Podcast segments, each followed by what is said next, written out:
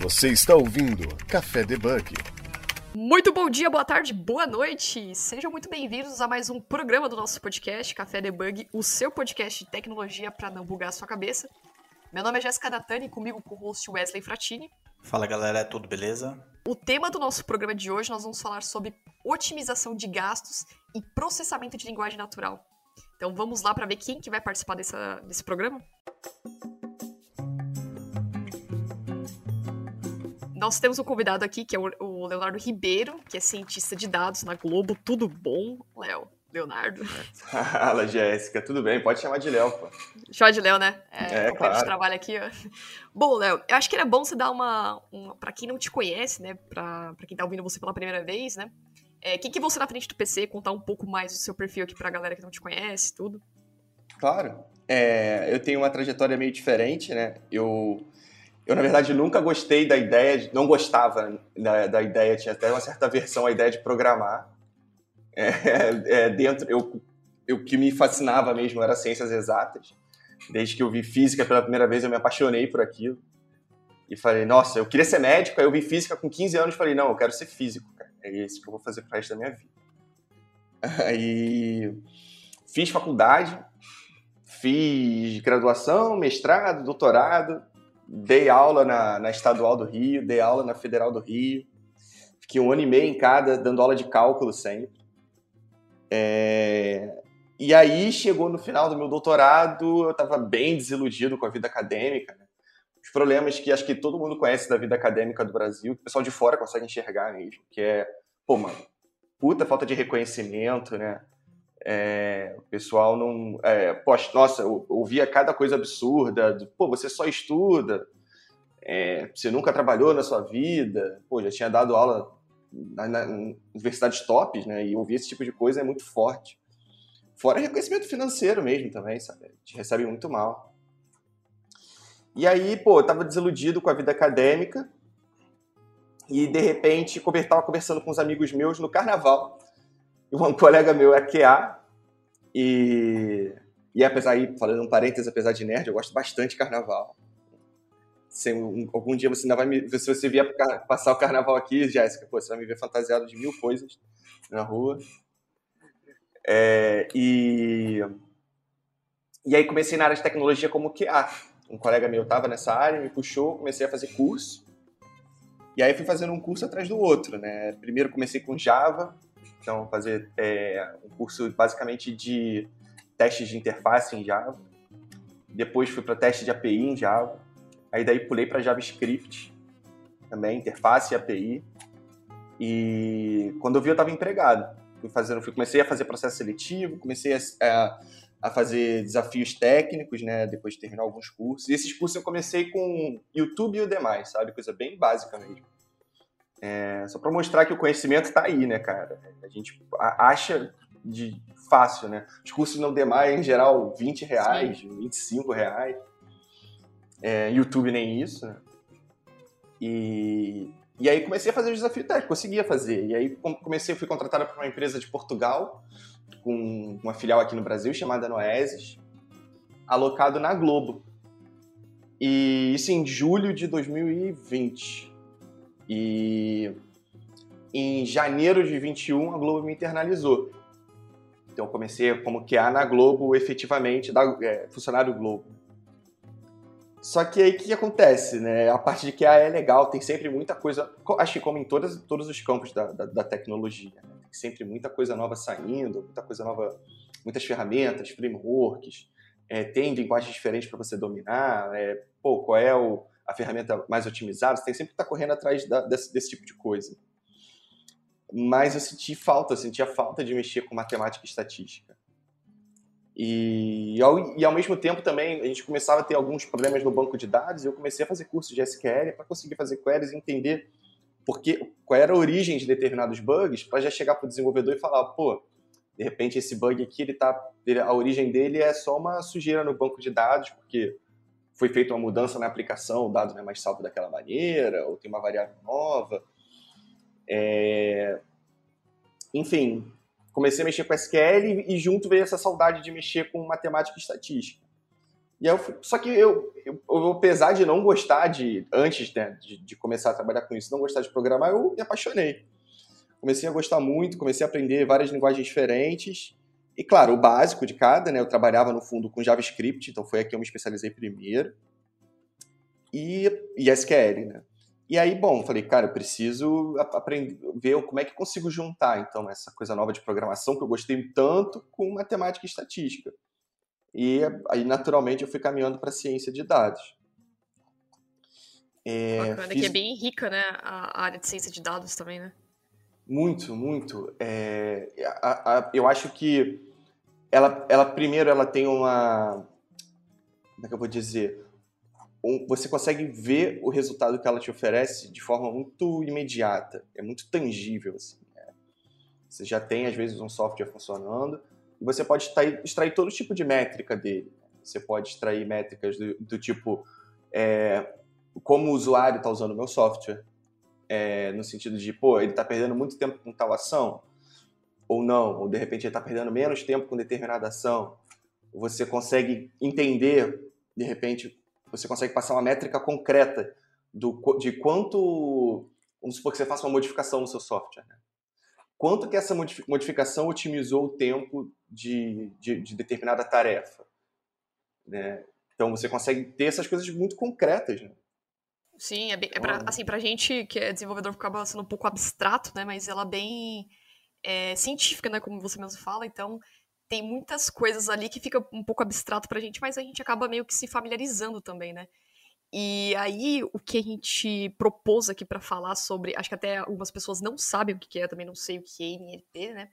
Mas acho que a gente pode fazer abordagem sobre o machine learning no geral, né? Para quem não conhece, já que você mergulhou nessa, nessa área, o que, que seria, para acho que para começar aqui a pauta, né? O que, que é o machine learning, né? E eu queria entender como que esse NLP funciona, se ele é um contexto, se ele é um conceito, dentro do machine learning, né? Para a gente poder entender melhor a importância na hora de aplicar isso, né? Isso. É, é, assim, machine learning é uma parte dentro de.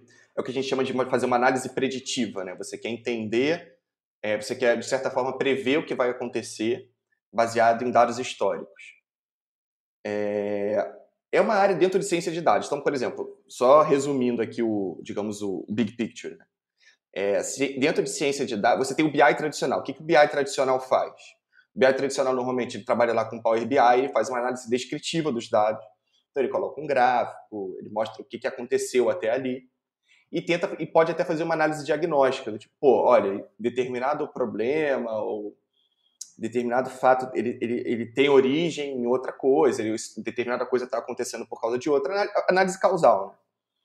Então, isso quando você está falando do BI tradicional. E aí, o que, que o cientista de dados faz? Além de fazer essa análise descritiva e, e diagnóstica, o cientista de dados ele também foca na análise preditiva e prescritiva. Né? Então, preditiva aí entra o machine learning, que a gente vai falar agora. É, então, se tentar prever, por exemplo, é, vamos supor, a gente está a gente tá trabalhando junto na Globo, né? Então, pô, quanto tempo, será que eu consigo, com base em, em dados históricos, prever quanto tempo uma cena demora para ser gravada? E com isso otimizar os custos de produção? Né? Então, pô, eu pego lá toda aquela base gigantesca de cenas gravadas na Globo e, pô, tento construir um modelo de machine learning que vai gerar uma análise preditiva e dizer quanto tempo que a cena da próxima novela vai demorar para ser gravada, ou a próxima cena da novela vai demorar para ser gravada. E prescritiva no sentido de, pô, quais são, é, por exemplo, quais são os maiores ofensores de tempo para a gravação de uma cena? Então, o machine learning consegue te ele permite que você identifique, machine learning, né, permite que você identifique é, quais são os seus maiores ofensores de tempo. Estou pegando o exemplo da, da Globo, que é onde a gente trabalha, mas a gente poderia pensar, por exemplo, Sim. análise de risco, de crédito. Pô, é, é, tal pessoa custou a pagar as dívidas dela? Se sim, eu quero emprestar dinheiro para ela. Se não, não, não quero, porque senão eu corro o risco de, de perder esse dinheiro.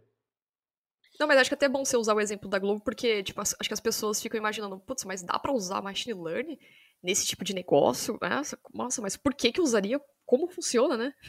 Que é aí que entra os, os benefícios que você vai falar, né? Tipo, o, o seu modelo, o que, que seu modelo trata, né?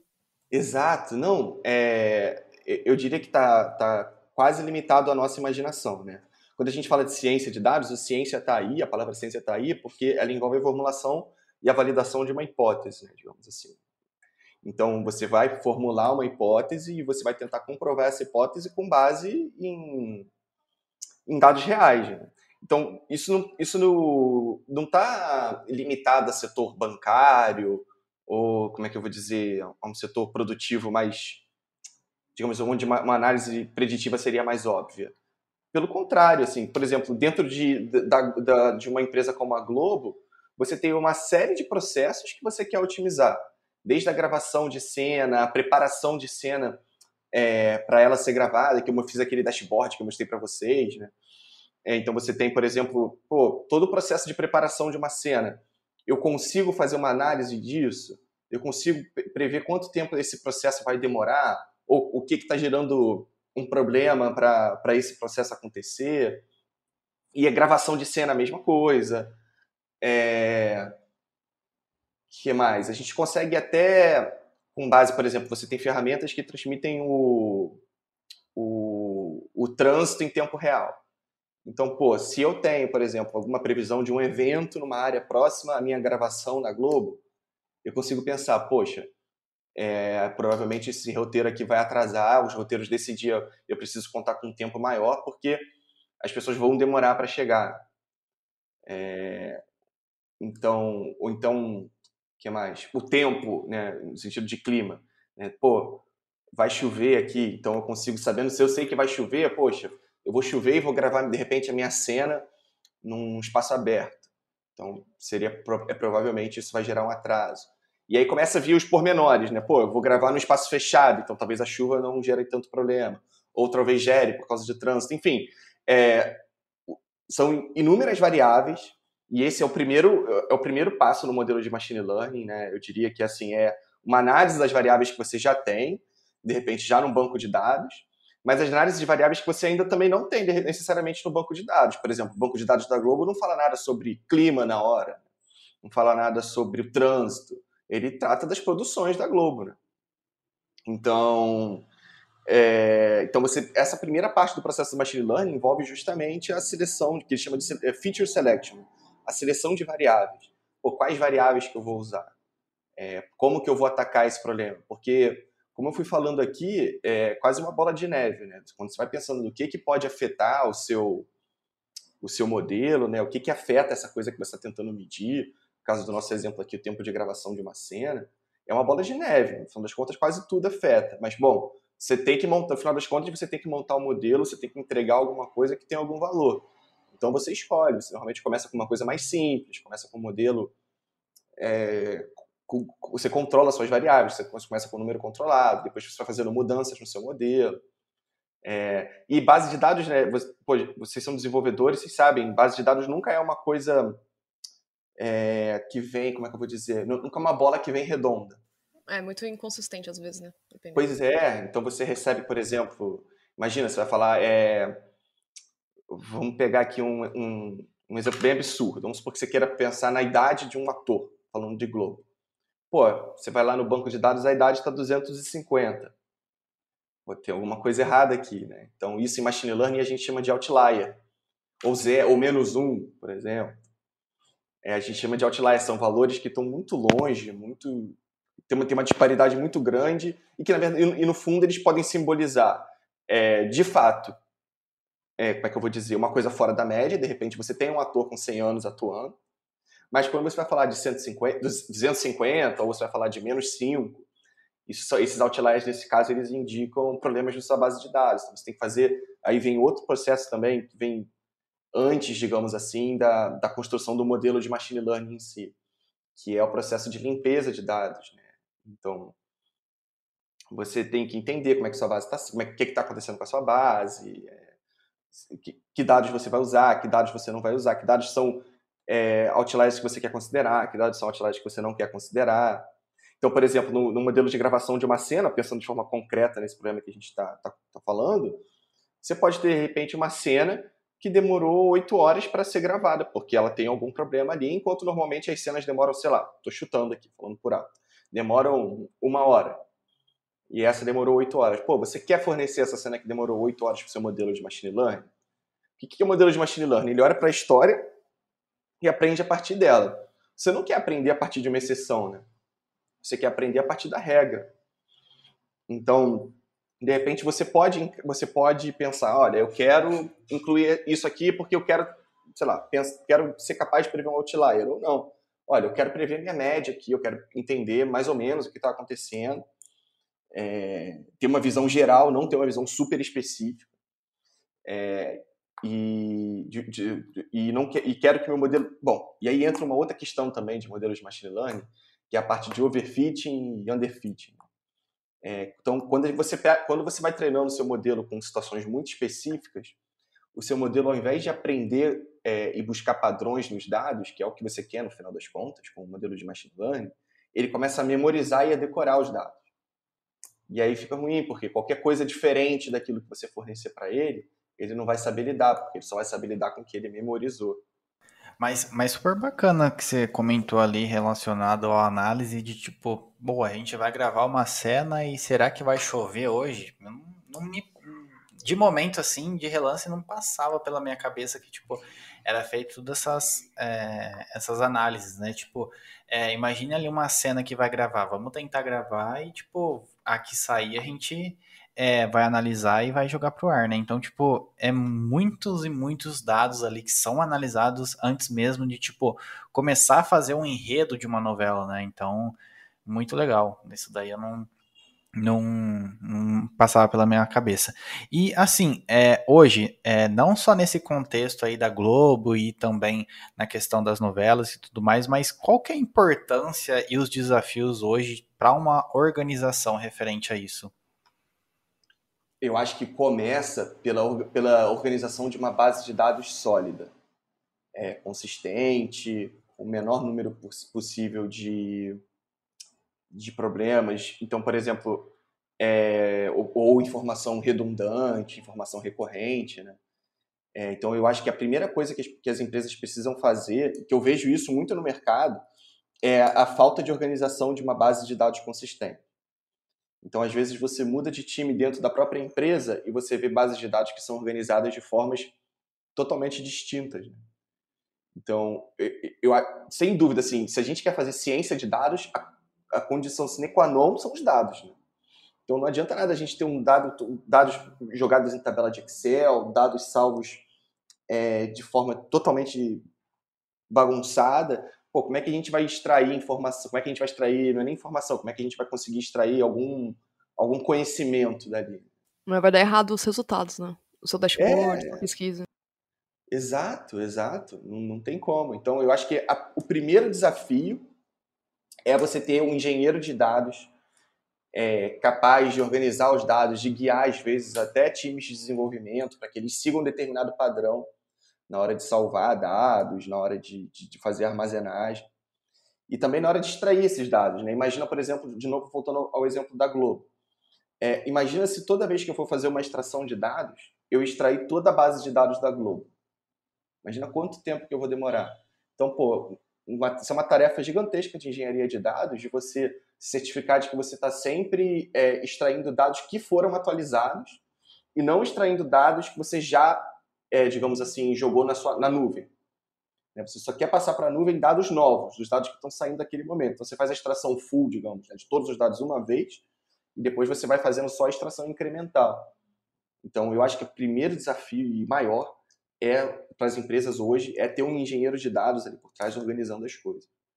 E uma outra coisa que eu sinto, que eu vejo que eu também que as empresas ainda não têm é uma consciência. Eu vejo que os gestores, principalmente os mais modernos, já conseguem entender que a área de dados é uma área fundamental, né? o que o, ela pode proporcionar ganhos é, muito grandes para a empresa em todas as áreas. Eu estou falando desde RH até é, o que a gente falou de, de, tarefas do dia a dia, como gravações de cena. É, e a partir daí a gente poder. E, e bom, então o que, que, que, que, que os gestores precisam fazer? Eles precisam entender que eles precisam, que é necessário, além de, é, é necessário investir nessa área. Então você precisa, por exemplo, de um profissional para fazer engenharia, que é um cara que vai quebrar a cabeça para fazer todo esse processo de extração que eu mencionei há pouco. E você precisa de um, de um profissional para fazer ciência, que vai pegar todos esses dados que esse cara já extraiu e começar a analisar esses dados, a gerar insight deles, a fazer análise diagnóstica, análise preditiva e poder para chegar para o tomador de decisão e falar, olha, você tem que vir por aqui, você tem que ir por ali.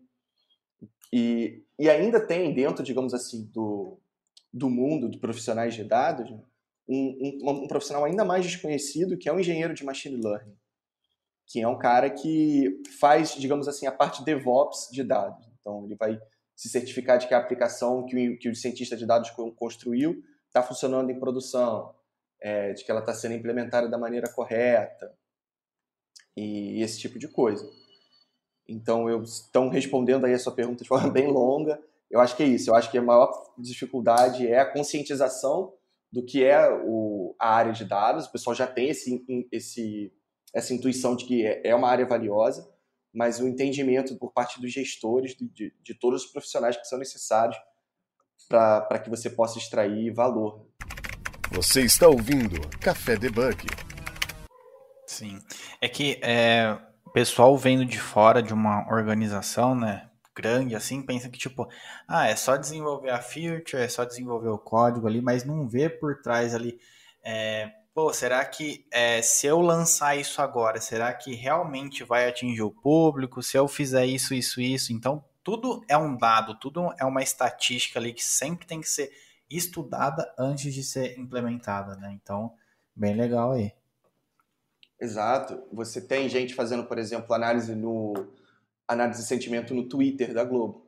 Então, vendo como é que, como é que o público está respondendo a determinada produção da Globo. Como é que está sendo essa interação do público? Está gerando engajamento? Não está?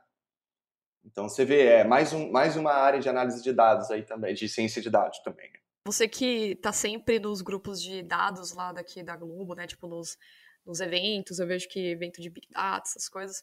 É, você tem contato com os outros cientistas de dados em outras áreas da Globo? Você é, tem algum conhecimento como que eles tratam alguma ferramenta, alguma ideia, alguma coisa de negócio? Ah, eu quero criar um comportamento para isso, igual que você falou do Twitter, que foi um exemplo, né? Tem alguns outros cases que você conhece, assim, trocando ideia com outra galera de dados também daqui da Globo? É, eu vejo gente, por exemplo, tentando entender. Eu tenho, tenho, eu converso com outras pessoas. Eu vejo ainda o pessoal muito focado na parte de engenharia, justamente por estar, por ser a parte inicial, né?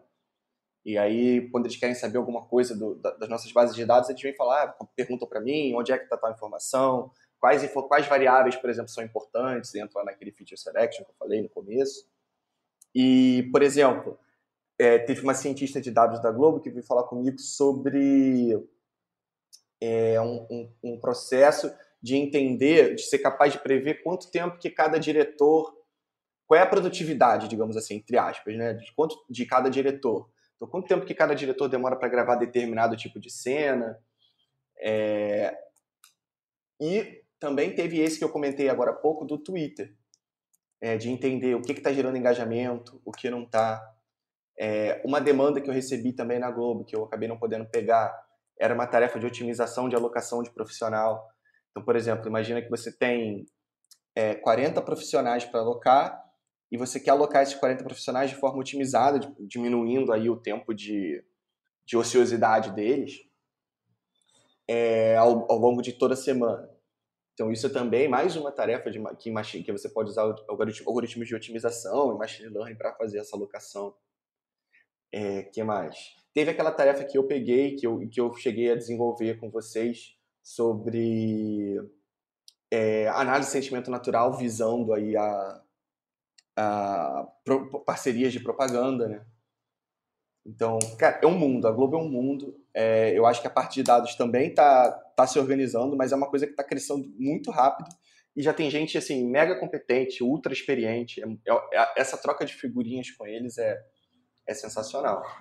Agora, eu queria entrar um pouco mais no assunto, porque acho que a, a muita gente não sabe, né? Pelo menos o, é, nós, desenvolvedores, né? O que, que, seria a NLP, né? Vocês iam uma importância, é um contexto, ele é uma funcionalidade, ele é uma ferramenta que utiliza no machine learning. O que, que é isso, né? E o que que, como você obtém ganhos com essa, esse contexto, né? Entender um pouco mais sobre isso. Sim, sim. Então, a, a parte de NLP é uma das mais difíceis e mais e claro como tudo mais interessante de, dentro de machine learning né? Então, por exemplo, quando você tem. É...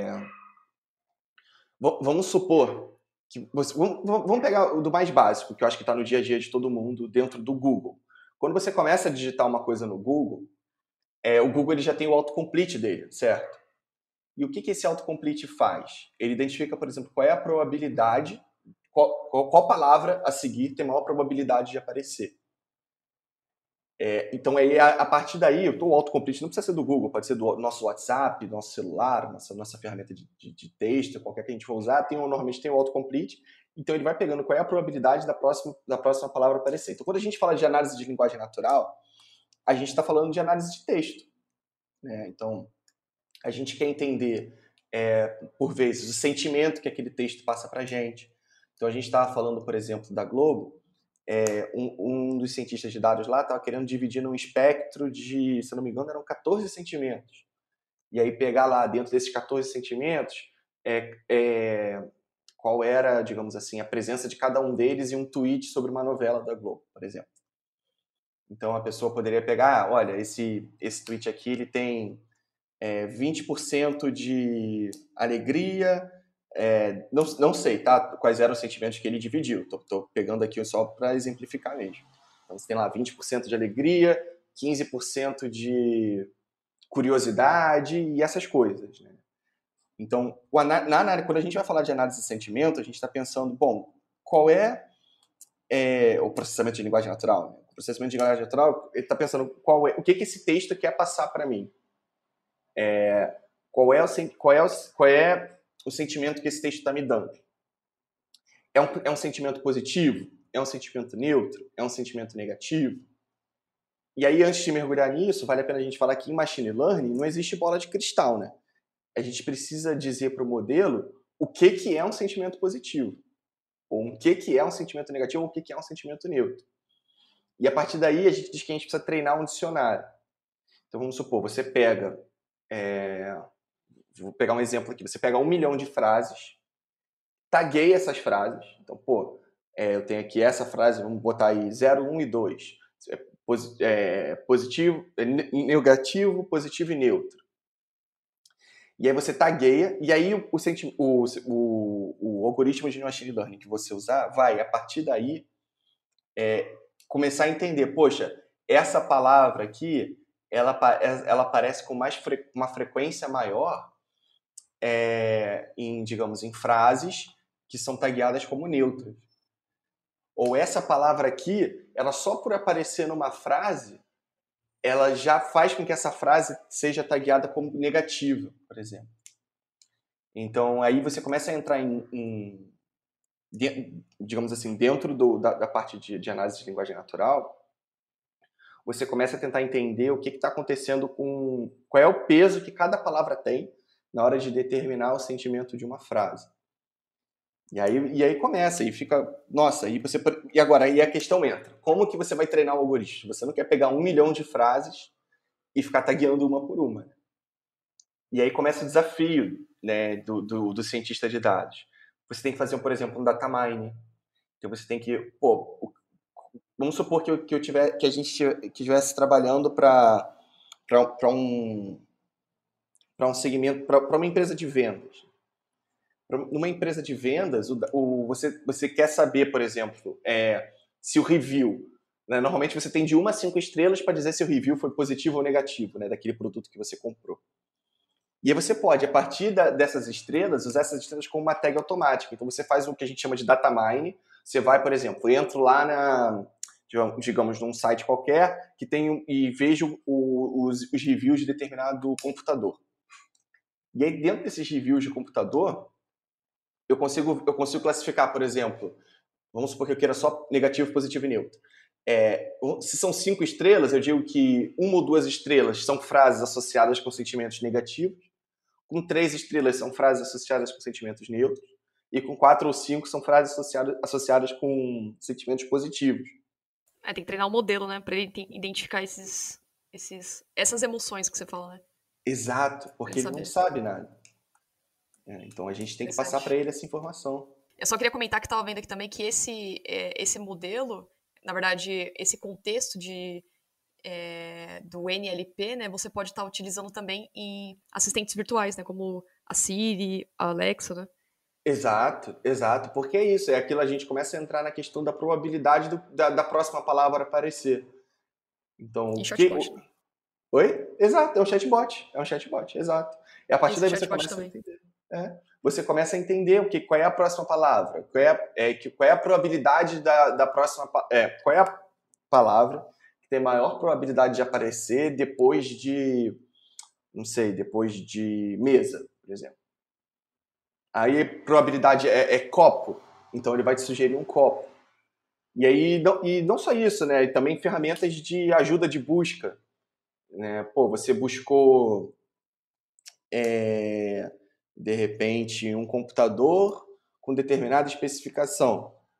Ele pode te fornecer outros computadores com especificações parecidas. É, então, é, é, uma coisa muito abrangente, é o estado da arte, é, a partir da NLP, você tem pesquisa sendo feita o tempo inteiro. E, por exemplo, uma das coisas que, que você tem mais dificuldade hoje na hora de treinar um algoritmo de machine learning é como você vai treinar um algoritmo um, um, para reconhecer ironia, por exemplo. Ironia é literalmente você é falar... É difícil, né? Exato. Ó, pô, esse esse, não sei, esse, essa caneta é ótima, né? Pô, a caneta acabou de falhar, você está sendo irônico. E aí você começa a deixar o seu algoritmo confuso, né? Pô, Esse seria um dos principais desafios também, né? Tipo, você tentar levar um pouco mais essa emoção humana para a máquina para poder desvendar esse, entre aspas, essa interpretação também, né? Isso, é isso. É, é o que está no, no, no, estado da arte, aí, da, da pesquisa mesmo, aí, com modelos de machine learning. Como entender ironia. É, e é uma das maiores dificuldades de todas. É, na verdade, não, não existe uma resposta concreta para isso. Então... Eu fico imaginando o tanto de. É, que tem que pensar para fazer essas coisas, né? De testes que são aplicados em cima, de é, fórmulas também, né? Ou tipo, é muito mais simplificado do que isso? Variáveis, né? Tem, tem, tem dois aspectos aí. É, a gente consegue, na parte funcional, aplicar modelos de machine learning sem, como é que eu vou dizer, sem entender o que está por baixo do capô dele. Então, sem entender toda a matemática por trás de cada algoritmo. É... Então, você consegue fazer isso sem entender a matemática. É claro, se você consegue Pô, vamos supor que você, a minha opinião agora, tá? Se a gente quer ser um profissional de excelência, a gente tem que entender o que está dentro do capô. Se a gente quer ser um, sei lá, um pegar uma analogia aqui. Se a gente quer ser um, um, bom piloto de Fórmula 1, a gente tem que entender como funciona o motor do nosso carro também. Então, eu acho que, assim, embora seja possível aplicar modelos de machine learning sem nenhuma expertise do que está ali por dentro, só ir aplicando o modelo e ver como é que ele te responde, eu acho fundamental para um profissional bom, bom mesmo, é, entender o que está por dentro, o que está por trás, até para poder escolher. Se a gente fala hoje de algoritmos de machine learning, a gente tem uma infinidade. Então a gente tem árvores de decisão, a gente tem regressão linear, a gente tem regressão logística. Tá, mas que tipo de modelo que você vai aplicar? Dessa infinidade você vai escolher qual? E por que você vai escolher? Você vai contar com a sorte? De repente você escolheu determinado modelo que respondeu bem.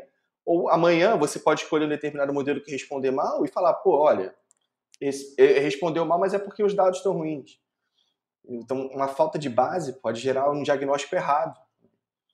Então, é, essa pergunta é sensacional e super profunda, né? Assim, a gente pode a gente pode trabalhar sem conhecer o que está por dentro, tudo bem, mas eu acho que a gente trabalha um pouco às cegas nesse aspecto. Então, eu acho legal dar uma estudada, ver o que acontece dentro de cada modelo, é, mais do que só analisar os resultados, fazer uma pré-análise que te diga qual modelo de machine learning você vai aplicar e por quê. É, é um mundo, é um mundo, é muito divertido, muito divertido mesmo. Muita coisa para aprender. Você está ouvindo Café Debug. Acho que o ponto começa tipo, é, o que que eu preciso, o que que eu quero como resultado, o que que eu preciso e o que que eu vou fazer, né? Porque aí você, tendo essas respostas, essas três respostas, você consegue montar, é, aí você vai, não sei como que seria isso, né? Mas para mim, pro Wesley seria, ah, vou criar um método aqui para poder fazer essa interação, vou usar uma linguagem Python, eu preciso obter essa informação e ter a consistência dos dados, né? Isso. É, sem, sem esse roteiro que você falou, não dá nem para começar. é, a gente precisa sempre de, desse roteiro para nos guiar. Né? Existem até frameworks voltados para a ciência de dados. É, tem um, um, framework chamado CRISP, C-R-I-S-P, é, voltado para a ciência de dados. É justamente para a gente não se perder, porque senão a gente fica muito tempo, às vezes, tentando é, formular uma hipótese que não pode ser comprovada, por exemplo, ou tentando gerar uma coisa que não tem valor para a área de negócio. É, então, a gente precisa disso, de, a gente precisa dessa parte de, de desse roteiro, digamos assim, que você citou. É, então, esse roteiro, e aí nessa hora o cientista de dados tem que estar junto com a área de negócios, porque ele tem que saber qual é a pergunta que ele quer responder ele tem que estar junto com os desenvolvedores, porque ele tem que saber qual pergunta que ele consegue responder com os dados. É, que mais? É, eu acho que é isso. Eu, eu, acho uma coisa. Se tem uma coisa que tem semelhança entre as minhas duas é, empreitadas, digamos assim, na área de tecnologia, que foi qualidade e, e agora ciência de dados, é justamente essa necessidade de interação com todo o corpo de, de desenvolvimento, desde o, o desenvolvedor até a área de negócio. A gente entender todas as, as, as pontas ali. Mas uma coisa que, que, o, que o Ed falou é que, e que entra nessa área e que, respondendo até, fazendo um comentário adicional com relação à pergunta dele, por exemplo, quando você olha os dados, a, a própria distribuição de dados te, te se você souber analisar essa distribuição inicial, ela te guia para qual modelo de machine, para qual algoritmo de machine learning você vai usar. Então, eu vou usar qual ferramenta para prever, digamos, super entre aspas agora, tá? Qual, eu vou usar qual ferramenta para prever o futuro? Eu vou usar uma ferramenta é, de, de, de, de, vizinhos mais próximos? Eu vou usar uma regressão linear? Então você tem que olhar para a distribuição dos dados. Olhou para a distribuição dos dados, você já tem mais ou menos ali uns dois, três modelos que vão saltar à sua vista. Beleza, você vai usar esses modelos e fazer a previsão. E aí você vai seguir esse roteiro que você falou. Pô, vou entender de onde os dados vieram, vou entender os meus dados, entender qual pergunta eu quero responder, como que eu vou fazer isso, qual linguagem, aí começa a construir toda a rotina. E aí vem também uma parte de ciência de dados que às vezes eu sinto que é um pouco é, deixada de lado, que é a parte de engenharia de software, né? No final das contas, você quer criar classes, você quer criar métodos, você quer criar uma coisa que outra pessoa possa entender o que você fez, você quer criar uma coisa que amanhã, se você precisar, precisar fazer uma modificação, você não vai precisar reproduzir tudo, né? é, recomeçar tudo. Então entra a parte de engenharia de software pesada aí também. Legal. E, tipo, você que já veio ali com, querendo ou não, um conhecimento ali de programação e tudo mais, você acha que isso ajudou bastante hoje no seu dia a dia? Nossa, muito, muito. Se não fosse isso, é, eu ficaria super perdido. Eu faria tudo, por exemplo, num, num único arquivo, sabe? Uhum. É, pegaria o, o, Python, ainda tem uma, uma, o Jupyter Notebook, que é bem usado dentro de ciência de dados, uma IDE, né? bem usada dentro de ciência de dados. E, e, nossa, se não fosse engenharia de software, pô, quando eu tenho que escrever uma query, por exemplo, para extrair, que vamos supor, eu quero extrair, sei lá, 20, 50 variáveis na minha base de dados que estão em 20, 30 tabelas diferentes. Pô, como é que eu vou escrever a query é, mais otimizado, de forma mais otimizada possível. É, porque eu não quero. Eu, eu, por exemplo, fiz aqui uma rotina uma vez, estava demorando cinco minutos. Aí eu falei, cara, eu acho que eu consigo, ao invés de fazer é, todas as transformações de dados que eu estava fazendo, ao invés de fazer usando Pandas, que é uma biblioteca de Python, eu acho que eu consigo, de repente, já extrair os dados mais redondos. E aí, pô, de cinco minutos caiu para dois segundos a minha rotina. Então, pô, engenharia de software facilita demais. Assim. Se eu não tivesse começado por isso, eu, eu estaria cego, sabe? Caminhando, tateando. Assim. Enquanto faço, enquanto escrevo os. É que você teria que correr um pouco mais, né? E isso me faz. É, a pergunta do Wes me deu um, um gancho aqui. É, por você. Acho que todo cientista de dados, mesmo que o cara, a menina saiba, saiba a matemática aplicada, tipo, rainha ou rei da matemática, sabe o cálculo, tudo. É importante ter esse conhecimento sobre a engenharia de software, por exemplo. Você pode, eu não sei se isso é, aí já é minha dúvida, é criar algum modelo que otimize uma performance maior, ou melhor, é, que cria uma otimização de performance melhor, e outros que acabam gerando uma, um pouco mais de carga, lentidão. Isso tem na, no modelo quando vocês criam, tipo, criar um modelo que acaba exigindo um pouco mais de recursos de processamento, acaba exigindo um pouco mais de, de lentidão, recursos computacionais. Com certeza, com certeza. É, assim, primeiro, isso, isso também está presente muito forte na parte de engenharia de dados, né? É, às vezes, a forma como você escreve uma query reduz o tempo de, de execução dela, de, por exemplo, eu, eu chegava a tomar timeout, às vezes, numa query, e reescrevia aquela query de outra maneira, e ela executava quase que imediatamente. Então, na parte de engenharia de dados, a gente já vê isso. E, nossa, dentro do, da, da nossa rotina, mais ainda. Então, por exemplo, é, Python tem uma, uma, uma construção bem legal chamada de list comprehension.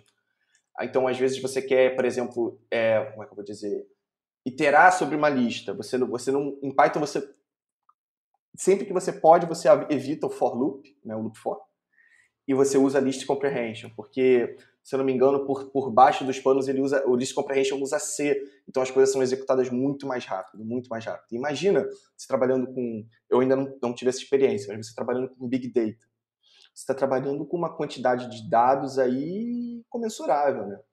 Então qualquer otimização que você possa fazer no seu código faz uma diferença absurda, sabe? Pode fazer uma diferença de, eu falei de 5 minutos para 5 segundos, pode fazer uma diferença de uma semana para uma hora.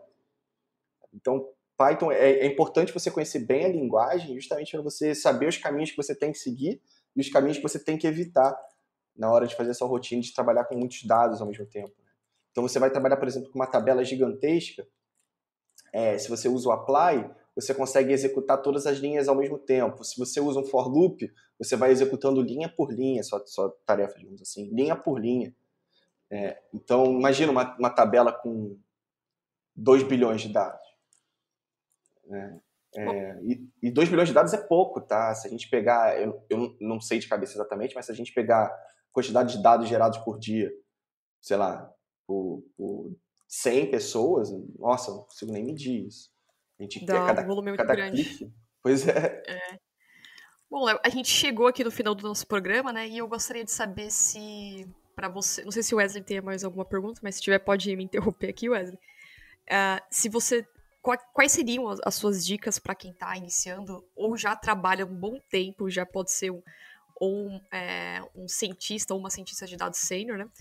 E eu gostaria de saber que, que, quais, quais dicas, quais hábitos que você adquire para melhorar um pouco mais tanto os seus, os seus modelos, a sua forma de trabalho com, como cientista de dados e o que, que você poderia indicar e para essas pessoas? Sei lá, às vezes uma troca de ideia, né? Às vezes é tipo, ah, alguma coisa que você usa, eles não usam. Hum, isso aqui pode facilitar a minha vida, né? Então, o que, que, eu, o que você poderia compartilhar com as pessoas que estão ouvindo?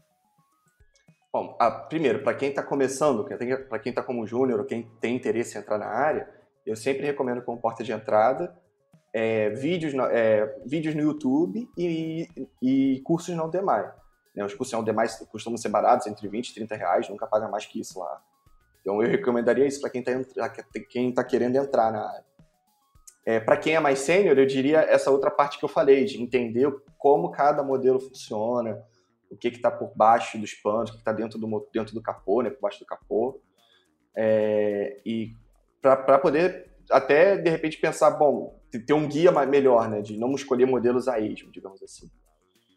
E uma dica que eu dou, que foi uma coisa que eu aprendi é, recentemente, uma biblioteca maravilhosa em Python para criar dashboard, que não requer que a gente, que é cientista de dados, aprenda ainda HTML, CSS. É uma biblioteca chamada Streamlit. Você consegue criar dashboards interativos, de forma fácil, dinâmica, é, muito suave. Eu lembro, eu foi, pô, tem uma curva de aprendizagem muito suave, então eu aprendi, pô, tudo em, em um mês eu já estava conseguindo fazer um dashboard com aquela ferramenta é, completo, né, aplicado. Então, acho que vale a pena também. É, acho que essa é uma dica que eu dou por fora. E eu, você me fez mais alguma pergunta? Eu me perdi, Jéssica. Era, na, na verdade, para fazer essa troca, né? De quais é, seus hábitos, as ferramentas que você usa, o que, que, poderia ajudar outras pessoas a melhorar. Ah, eu gosto de fazer assim, assado. Ah, eu testei esse modelo, deu certo. É mais para quem já, já tá na área também, ou pra quem tá começando, mas acho que foi até uma dica muito boa. E também, se você puder colocar essas. As pessoas que estão ouvindo provavelmente já vai ter acesso a esses links, mas a gente colocar na descrição do programa também. Ah, vamos, pô. É, uma. É... Nossa, me fugiu agora a palavra. Mas. Ferramenta, você... dica, conselho? Pois é, me fugiu totalmente agora. É assim, eu, eu acho que normalmente uma coisa que eu vejo são as pessoas desprezando o R. Eu, eu hum. não acho que, que, que essa seja uma, uma, algo prudente de se fazer, desprezar uma linguagem inteira. R é uma linguagem muito prática de se utilizar. Então não despreze. Se você quer, quer fazer um, entregar uma coisa rápida, R é o caminho. Você não precisa. Ter, a maioria das bibliotecas já são nativas. Você não precisa nem fazer um, um import, digamos assim. É, o que mais? Eu acho que é isso. Acho que é isso que passa pela cabeça agora. Se você pudesse dar uma dica pra galera que quer começar, quer ingressar nessa área e quer começar a brincar com alguma coisa, alguma linguagem, algo do tipo, o que, que você aconselharia agora? Cursos na Udemy.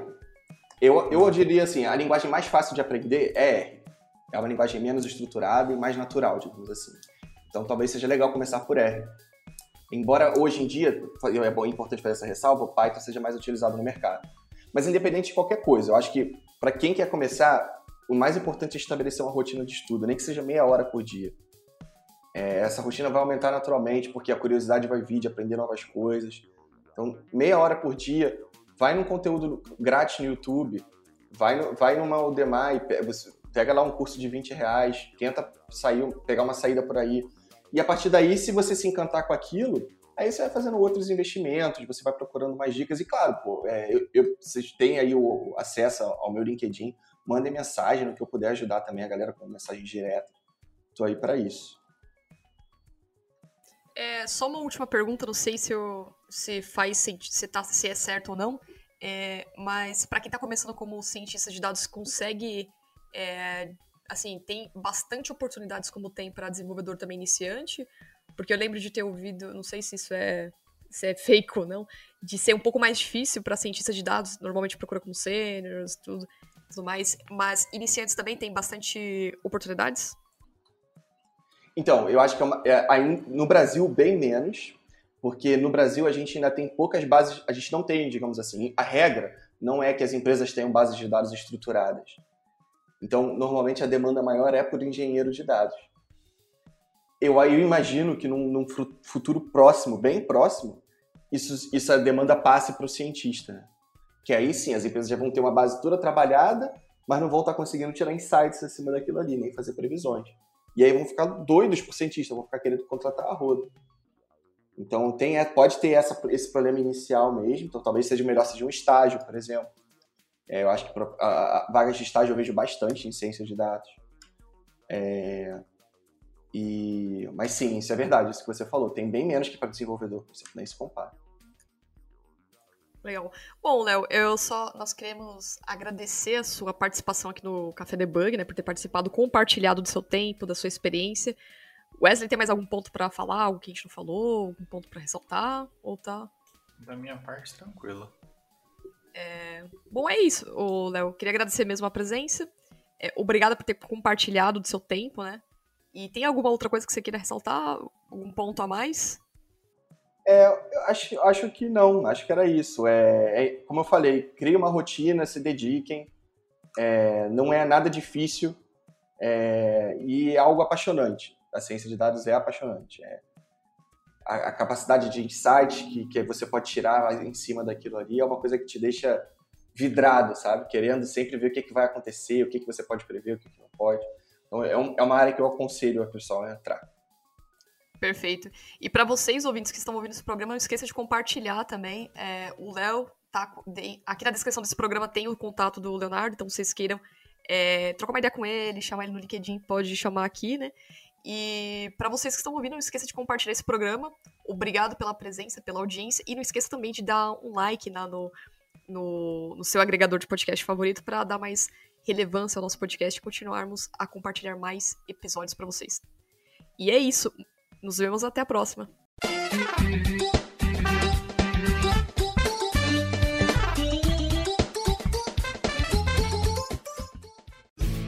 Este programa foi editado por Café Debug.